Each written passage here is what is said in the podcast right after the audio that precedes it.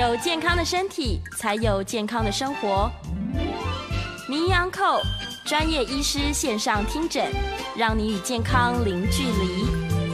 听众朋友早安，这里是九八新闻台 FM 九八点一，欢迎您收听每个星期一到星期五上午十一点到十二点播出的名医安扣节目。我是今天的主持人加医科宋燕仁宋医师。那我同时呢也是。呃，肥胖症的专科医师，台湾肥胖医学会的专科医师。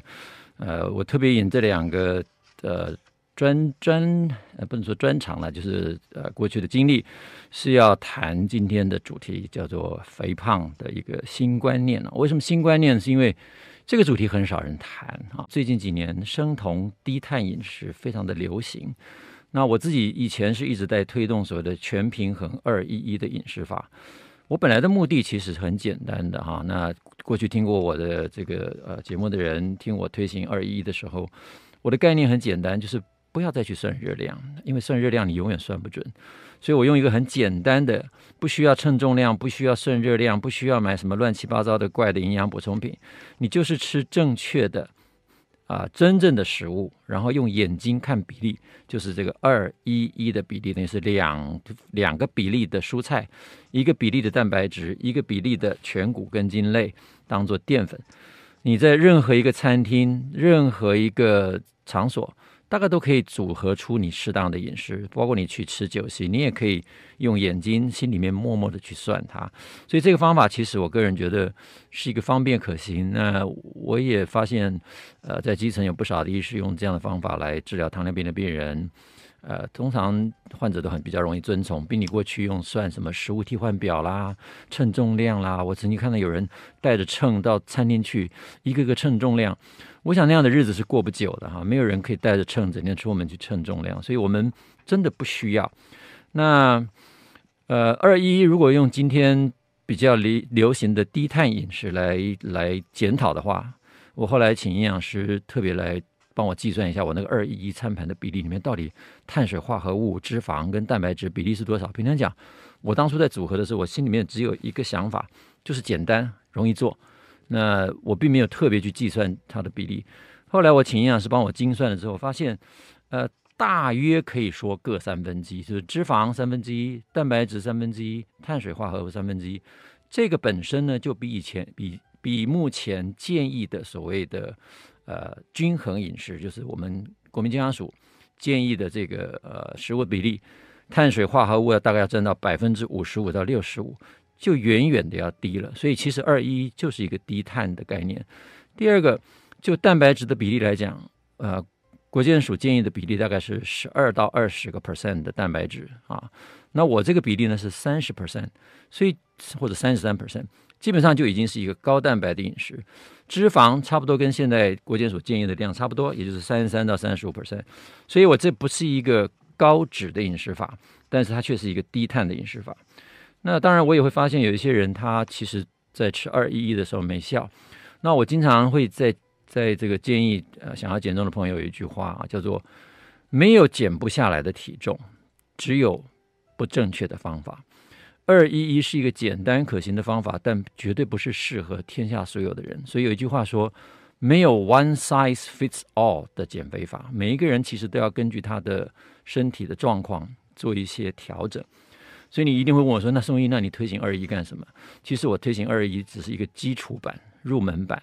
对于每一个人来讲，如果你原来是吃很多碳的、吃很多淀粉的。你采用二一一饮食法的初期，大概都可以看到效果。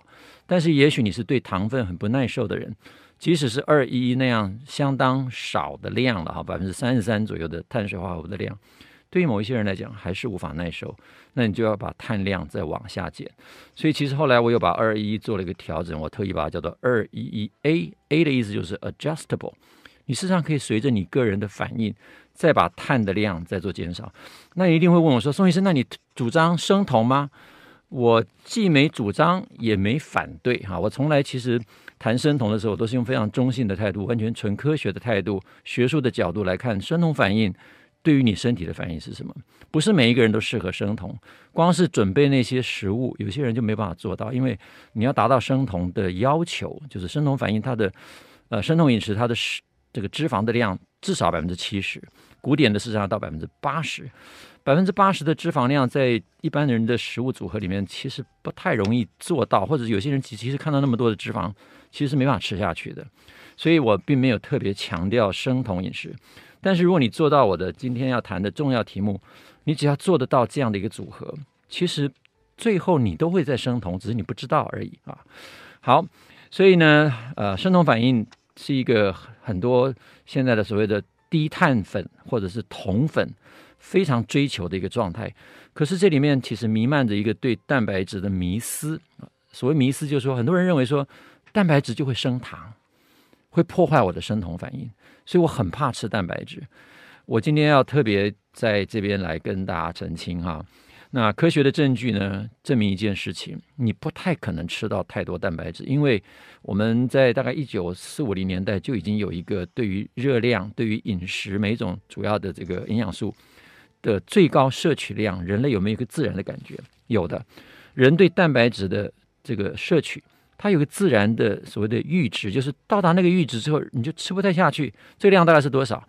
一般人大概一天吃三百公克的蛋白质，这三百公克指的是纯蛋白质啊，不是说你吃三百公克的肉。那我们一般的肉品，因为含有水啊，含有其他的一些油脂啊等等加加在一起，还有一些呃肌粒组织。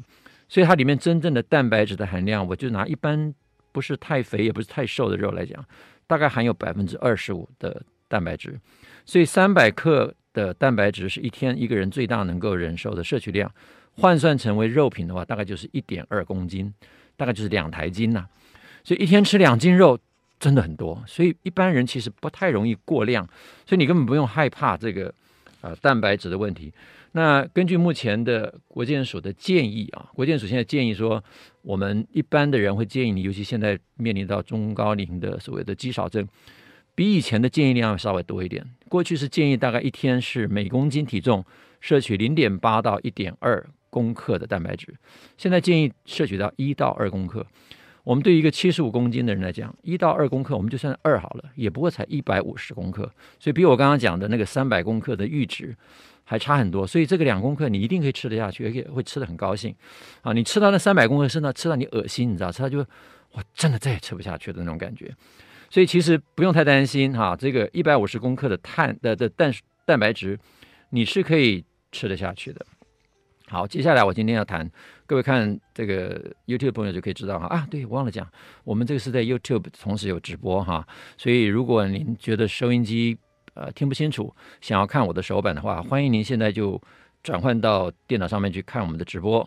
那今天的题目我定的比较呃，故意要吸引大家哈，叫减肥新观念 IGB。大家一一定会开始一头雾水啊，什么叫做 IGB 哈？IG 是 Instagram 吗？绝对不是，我那那我宁可用 FB 比啊，不是 I 不是 Instagram。那一各位一定也听过什么叫 GI 对不对？以前我们都讲的是低 GI 食物，低 GI 食物，低 GI 食物叫做 Low Glycemic Index 啊，GI 是升糖的指数。那升糖指数是怎么算的啊？基本上就是用葡萄糖当做一百啊。我们吃葡萄糖之后，血糖上升的幅度，两个小时之后测的那个幅度叫做一百，把它当就是把它当成分母。那这个时候你吃其他的碳水化合物，比如说这种你吃白饭或者吃面包，两个钟头之后也测一下血糖，得到的数字跟葡萄糖的比，那个叫做升糖指数。所以通常有人会发现，哎，原来像比如说蛋白质，它的升糖指数只有五六十，等于说它的升糖指数大概只有葡萄糖的百分之五十。那我们就会把它归为中升糖指数。像蔬菜呢，它的升糖指数，你吃了一大缸的蔬菜下去，两个钟头之后你血糖的比例大概只有葡萄糖的三分之一到四分，呃，呃，应该说三十到四十 percent 了。所以三四十 percent 的升糖指数就叫低升糖指数。所以很多人就建议说，那你就吃低升糖指数，那就就会整天吃蔬菜。那蛋白质可不可以吃？中升糖指数也可以。所以其实讲起来，这个方法也可以用。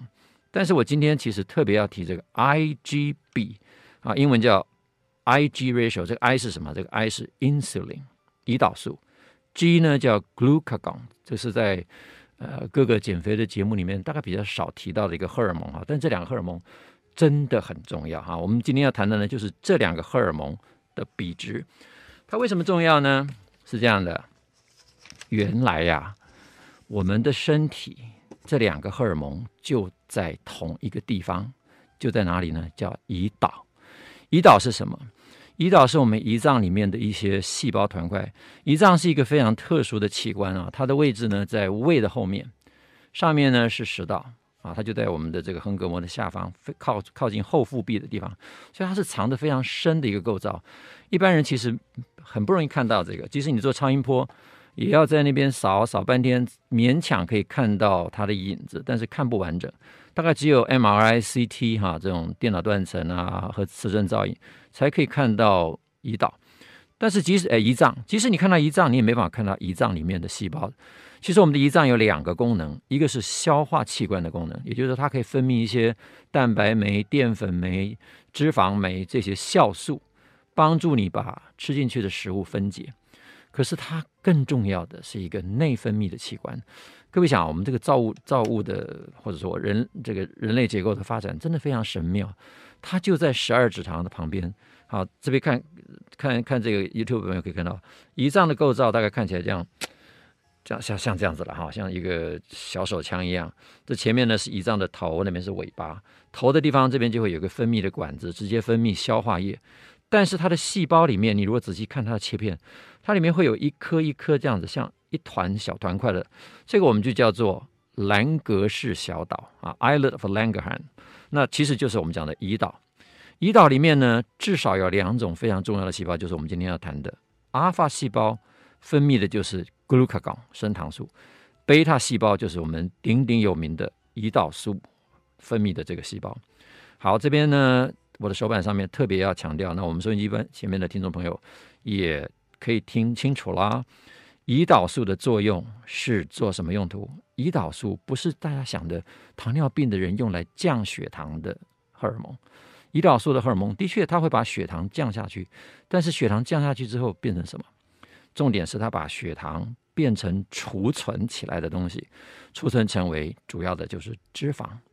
那一部分呢会储存在肝脏当做肝糖，但存量不多啊。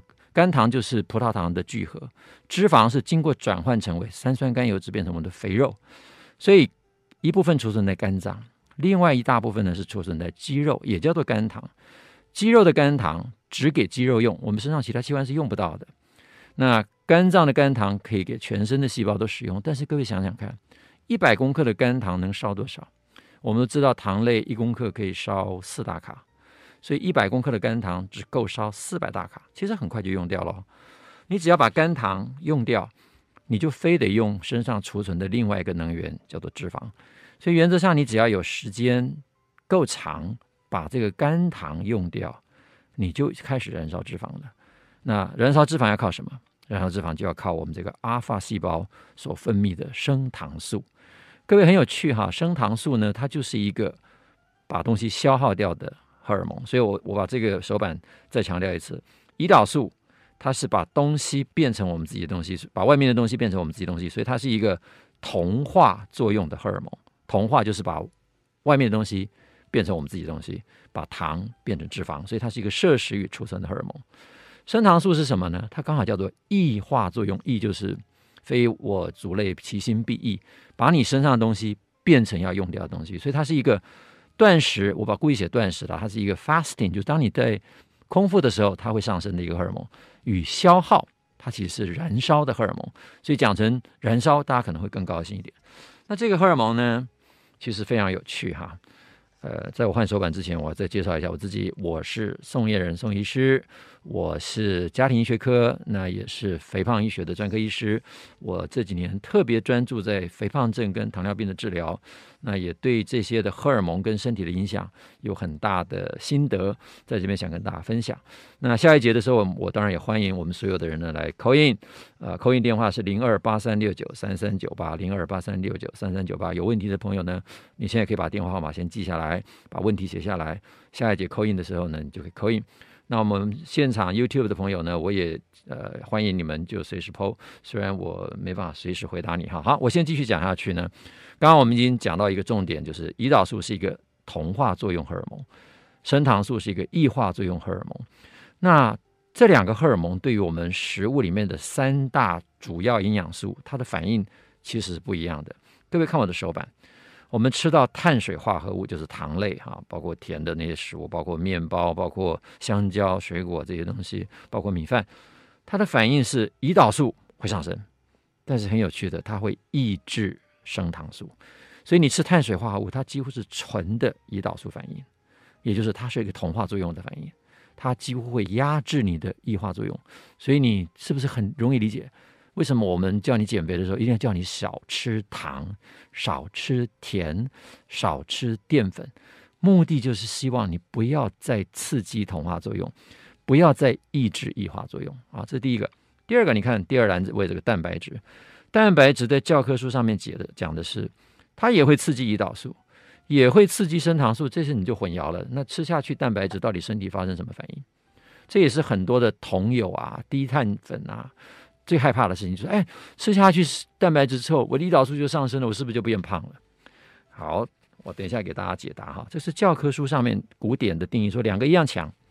其实呢，这是关乎于我们当时的身体状态。等一下我再给大家解答。好，各位来看脂肪的反应。脂肪就很有趣了，它对胰岛素几乎没作用，但是它却会刺激升糖素。这下子同友们就高兴了啊！原来搞了半天，我们为什么要吃这么多脂肪？是因为脂肪可以刺激我们的异化作用。好，我刚刚讲到这边，在 YouTube 朋友可以看到哈，我们现在把焦点放在蛋白质。为什么蛋白质它同时也会升高胰岛素？同时也会升高升糖素，那它到底是同化作用还是异化作用？这里面关乎到这个红字写的血糖状态影响很大，也就是你在吃蛋白质的时候，你当时的血糖是高的或低的，会影响到蛋白质的反应。那这边呢，我就要来给各位看这个有名的研究啊，这个研究呢不是在人类做的，它是用狗做的研究。很多人讲说狗跟我什么关系啊？呃，各位很惊讶啊。狗的消化系统跟对于食物的反应，跟人类相似的程度远远超过你的想象。对不起啊，我的鼻子突然被这个口罩弄得很痒，打喷嚏是很可怕的啊。我们现在这个新冠这个疫情期间呢，你看我们这边工作同仁大家都戴口罩，我今天戴着口罩，很不好意思，所以声音可能会有点糊。好，赶快回到我现在要讲的主题哈。这个主题呢，就是要讲到。这个研究的重点，这个研究啊，特别强调一件事情：血糖的状态。好，我们先看这个这个第一个手板。第一个手板是一个让这只狗先断食一段时间，所以它的血糖是属在低血糖，就是我们一般所谓的空腹血糖状态。这个时候呢，给它注射什么东西？注射一个蛋白质的成分叫 alanine，丙氨酸。丙氨酸是一个会让血糖急速升高的，叫做升糖 gluconeogenic amino acid，会糖质新生的。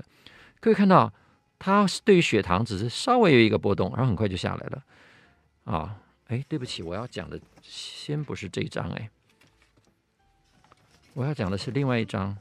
哦，这张，这张，对不起啊，我讲错了。我要先给各位看的是这个。当你吃了很多的糖的时候，啊，我们这个这张呢是说，我先注射血糖，让你的血糖升高到很高。我们平常人大概八九十，跟狗差不多。如果把它升高大概两百，这个时候注射胰岛素，注射这个这个啊、嗯、丙氨酸，它对血糖没有很明显的影响，可是你看它对胰岛素却是刺激的。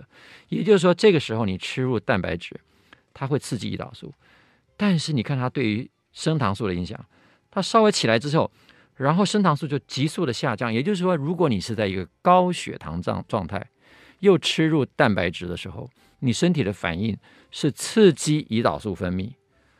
降低了升糖素，注意哦，刚刚我们的教科书讲说，蛋白质同时也会升胰岛素，也会升升糖素，可是取决于你在吃蛋白质之前的血糖状态。你如果是一个高血糖的状态，吃入蛋白质，你会刺激胰岛素，降低升糖素，就是刺激了同化作用，降低了异化作用。这个观念非常重要啊。那第二个反应，第二图，我们这一节可能就讲到这个图，我们就要稍微休息哈。这个图也很重要。假如你现在是一个空腹的状态，断食一段时间，比如说你早餐吃完，到了下午才吃，这个时候你血糖是低的。这个时候你开始吃肉、吃蛋白质，血糖会升高一点点，但是很重要的，看这个图，胰岛素几乎完全不动。也就是说，你空腹的时候吃肉，跟吃脂肪的效应是一样的。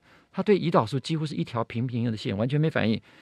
同时，这边你来看哦，它却是很强烈的刺激了升糖素。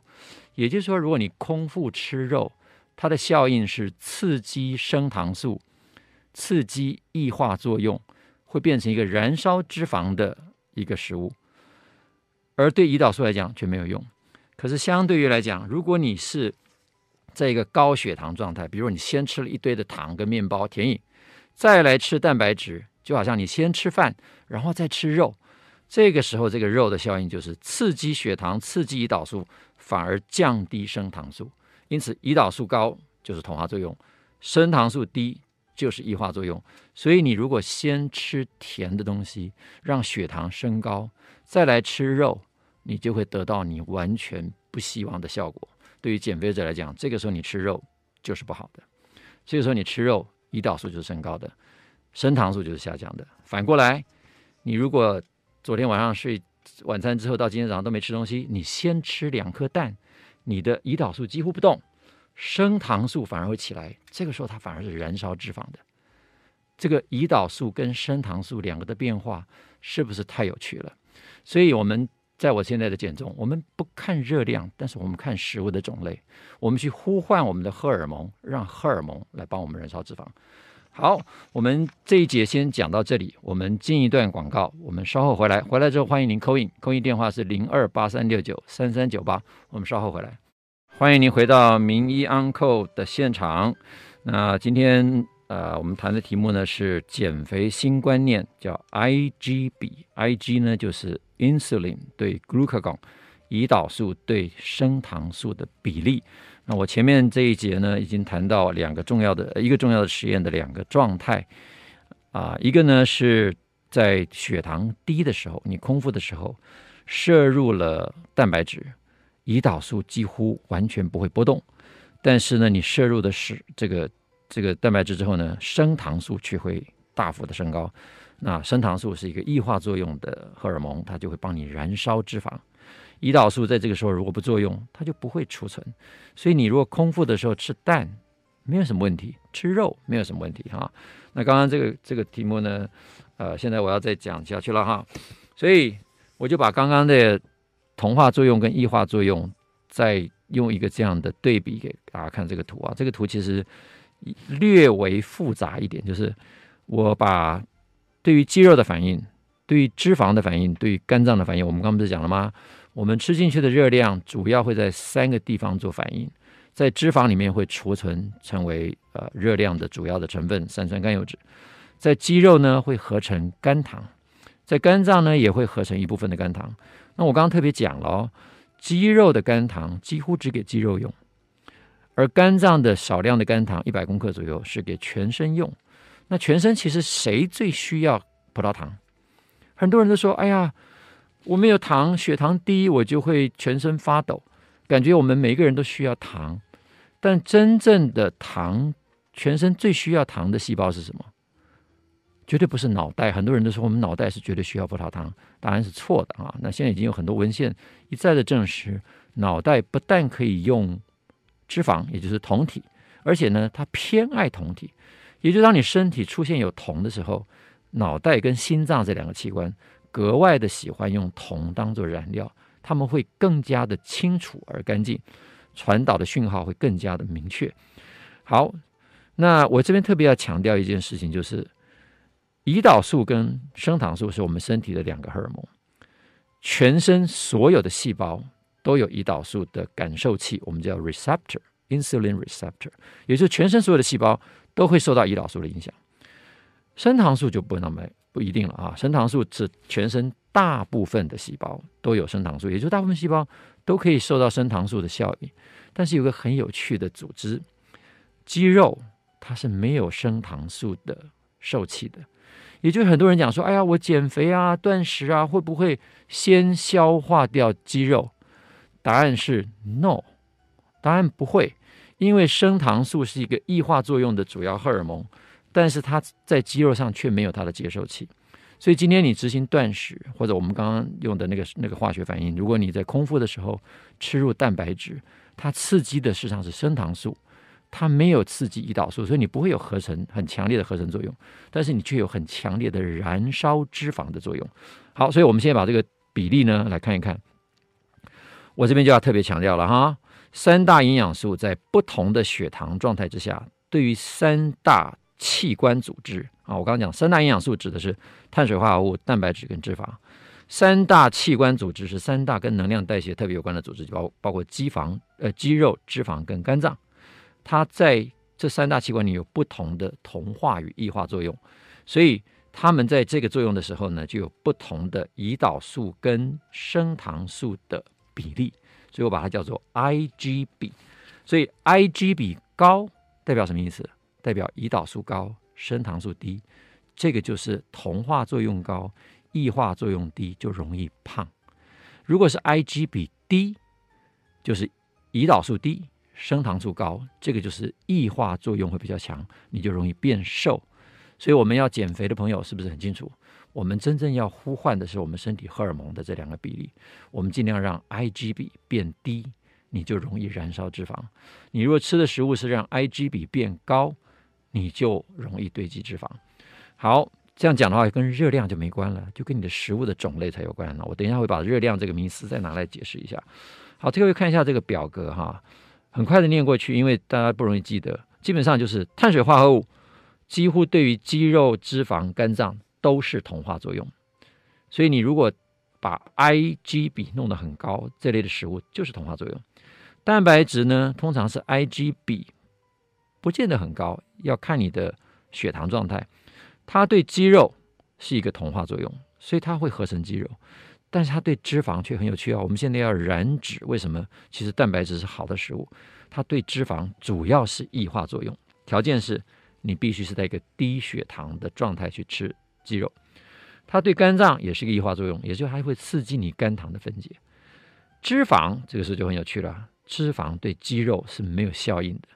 所以说，吃脂肪会长肥肉，你会把肌肉变肥肉，这是无无稽之谈哈。脂肪本身对肌肉是没有反应的，但是脂肪啊，你看这个边真是有趣了。脂肪对我们身上的肥油组织，它是异化作用的，也就是你光吃脂肪，它刺激的是升糖素上升，因此它会燃烧脂肪，它也会把你肝脏里面的肝糖燃烧掉，是不是很有趣？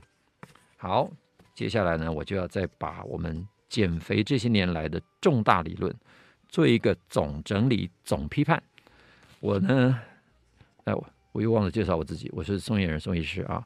那我是家庭医学科，那也是肥胖症专科医师，以及台湾肥胖医学会的专科医师。那我这几年来非常的重视这个肥胖医学的问题。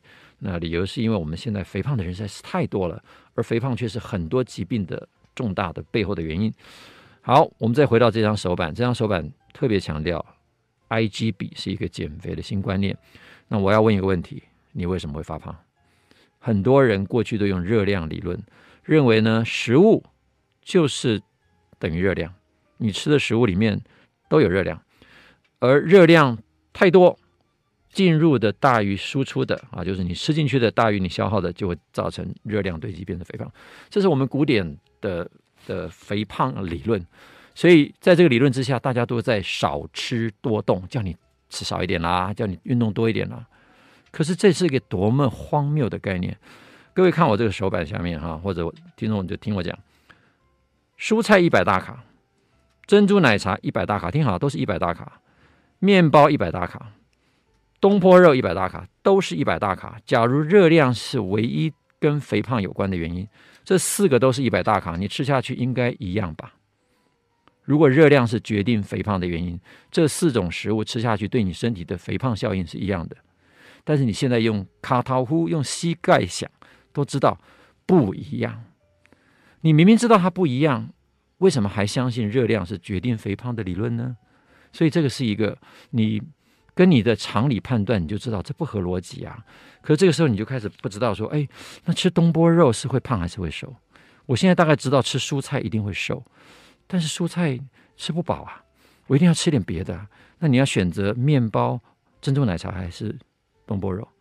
这个时候，你如果回到我们刚刚讲的 IGB，这个啊、荷尔蒙论、激素论的时候，食物它其实是一个生理的讯号。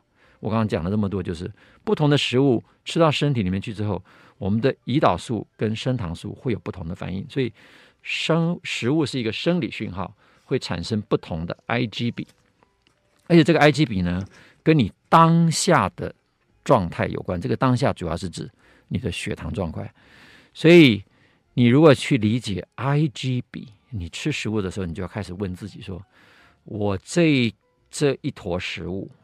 看看它的组成，我吃下去之后，我的胰岛素跟升糖素会有什么变化？那这张表呢，就给你做一个很简单的概念。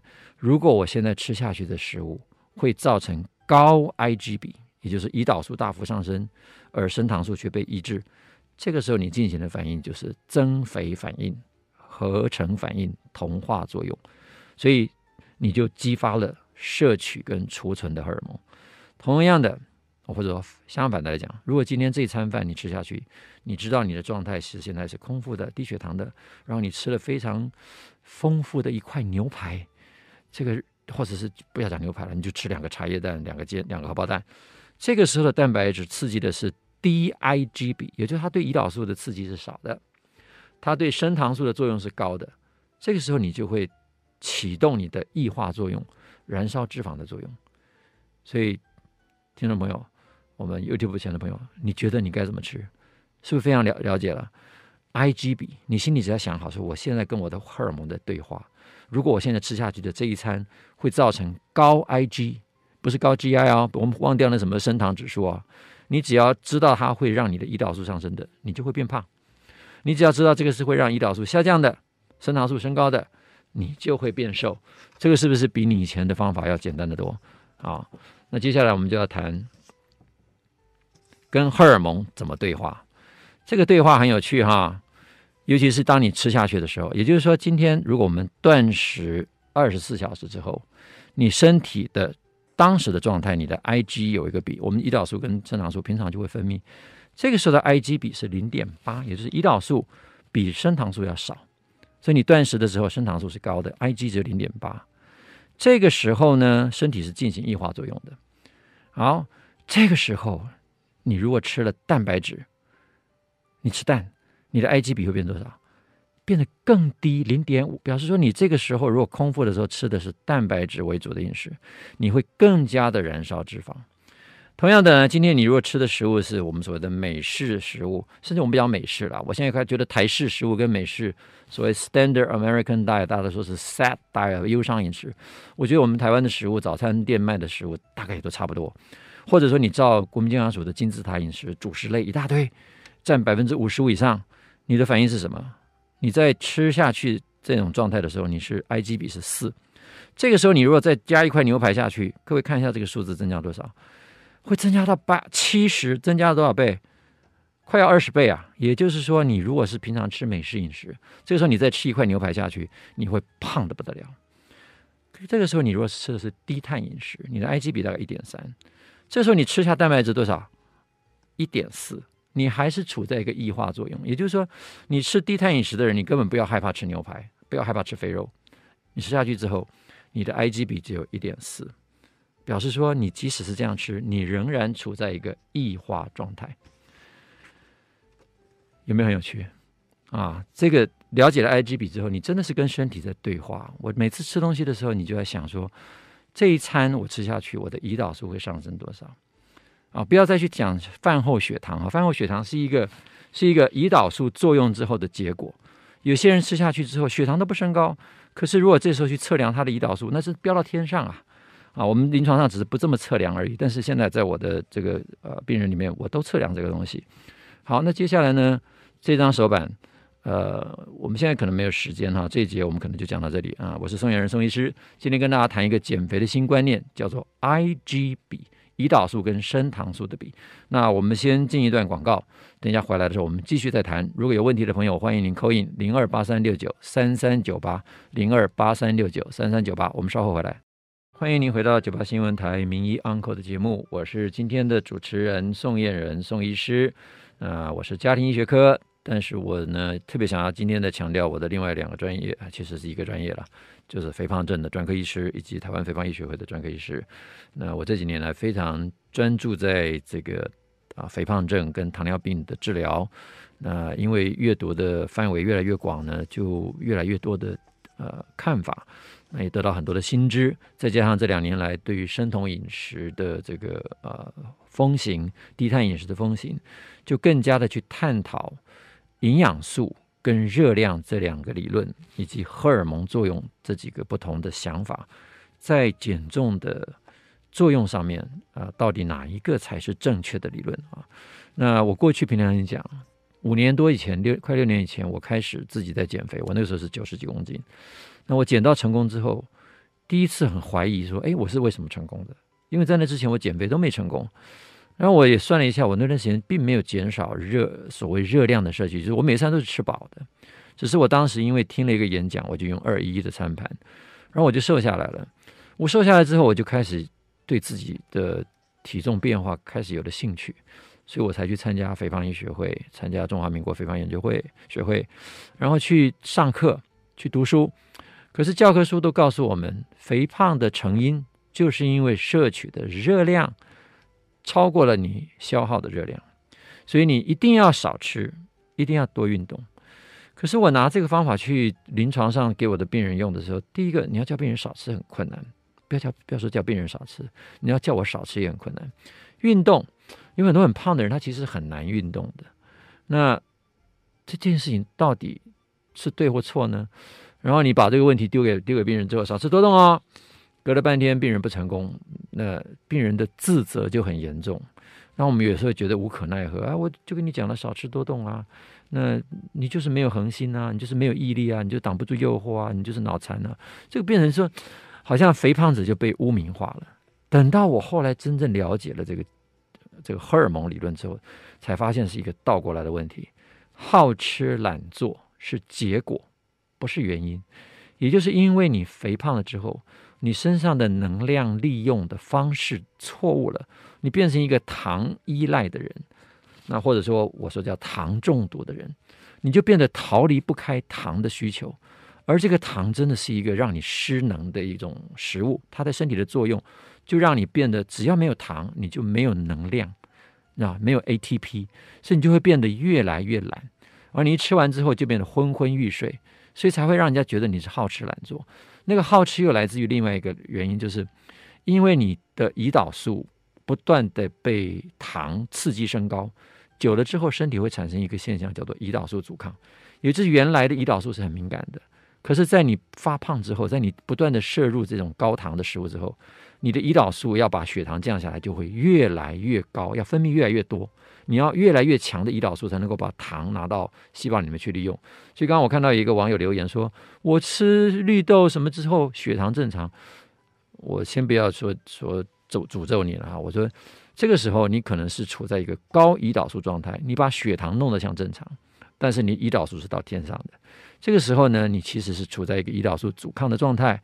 久了之后，你会变成一个糖依赖的状态，你就变成没有糖你就活不下去。这个时候，你就会变得真的叫做好吃，因为你糖血糖只要一低下来，你就会立刻找食物。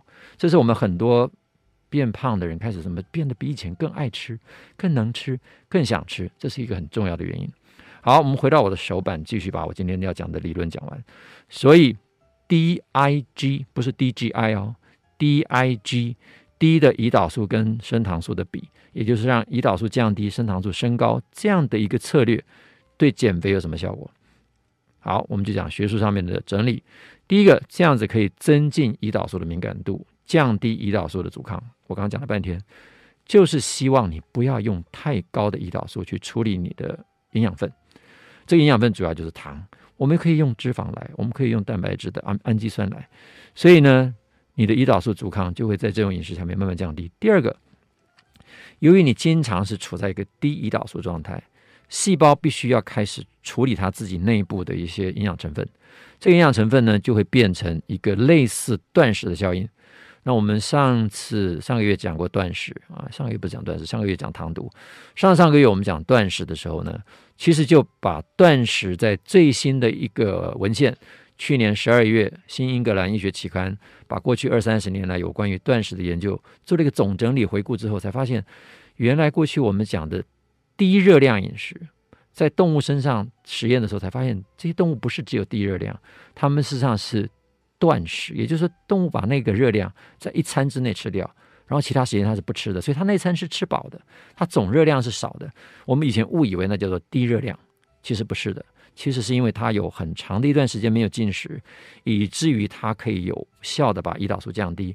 所以你就在这个胰岛素降低、升糖素升高的时候，它就促进了细胞自噬、自己吞噬自己啊，我们叫 autophagy。甚至于它还有一些这个粒线体自噬，叫 mitophagy。这是一个什么样的作用？这是一个让我们细胞里面的损坏的胞器，胞器叫 organelle，就是细胞里面的器官。这些损坏的器官，平常是在你吃东西的时候，它是要拼命的工作，即使车子坏了，它还得跑。哎，这个时候你如果让胰岛素下降，升糖素起来，它又就有机会把这些已经损坏的轮胎啦、这个这个膜棱骨啦，给它做一点修复。好，所以这是一个细胞更新修复的动作。第三个很重要的就是升糖素，它就是一个促进脂肪分解的荷尔蒙，而胰岛素就是一个促进脂肪合成，而且。抑制脂肪分解的荷尔蒙，所以朋友讲到这里，你觉得你要让你的胰岛素继续上升吗？当然不要啦啊！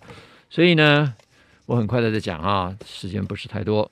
那所以肝脏制造的葡萄糖的需求是决定我们 Ig 比的因素。所以你现在要问自己：我现在吃下去这些食物，我需不需要让肝脏来产生糖？我们刚刚讲了，如果你吃下去的东西不升血糖，你身上一定会起一个反应，从肝脏里面抓糖出来。所以很简单，你看低碳或者二一饮食跟美式饮食或者金字塔的饮食产生的效应是什么？因为美式饮食、金字塔饮食或者我们现在国民健康署的饮食里面碳水化合物量很高，所以你根本就是不需要升糖，因为你吃下去的东西糖就高，所以胰岛素一定高，这个一定是高 Ig 比。同样的，你今天吃的是二一，你里面碳水化合物很少，它就不会刺激糖，不刺激血糖，胰岛素就不需要升高，升糖素就升高。所以这是一个很简单的概念。那这是另外一个教科书上的图，你看到这个图就知道怎么决定选择饮食了。碳水化合物升糖又快又急，蛋白质中等，脂肪几乎不升糖，所以最好的组合是什么呀？拿掉这个，用这两个组合。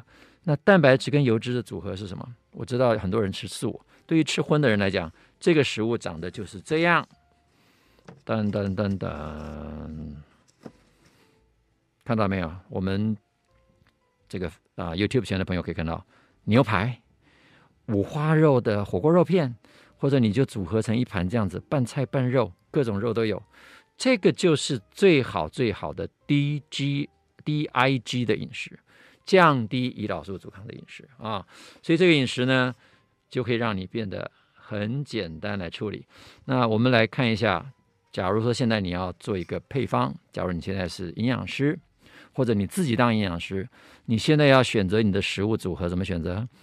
假如你是一个正常血糖的人，或者说你现在空腹了，你的血糖是低的，你平常如果是一个胰岛素敏感的人，你不妨这样选择啊，选择梅花肉、里脊肉，也就是说脂肪低一点，蛋白质高一点没关系，但是碳水请你一定要限制。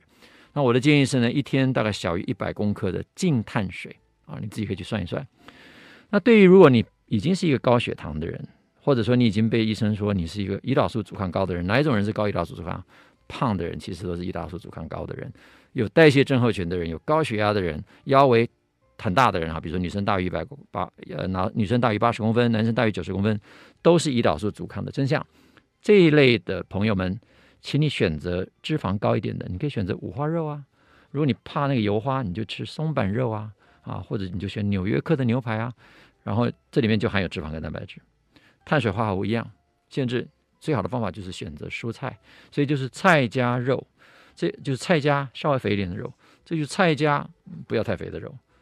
选择是不是很简单啊？所以这个建议之后，你就知道你怎么样去呼唤身体的荷尔蒙，用 IG 的概念。好，如果要写成文字，这是一个简单的大原则，你可以不用画图写文字的方法。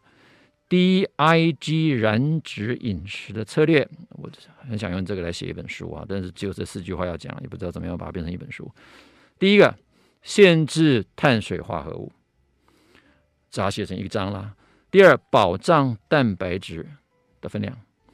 第三呢，要吃充分的脂肪。很多人看说，呃，不是要低脂吗？No No No No No，你就是要有足够的脂肪。第四，绿色的叶菜类，你把叶菜类吃得够，你的身体就会变得很好。所以呢，我今天要跟大家分享的大概就到这里。那希望大家透过这样一个简单的 IG 燃脂饮食策略，保持你的健康。我们下次再见，拜拜。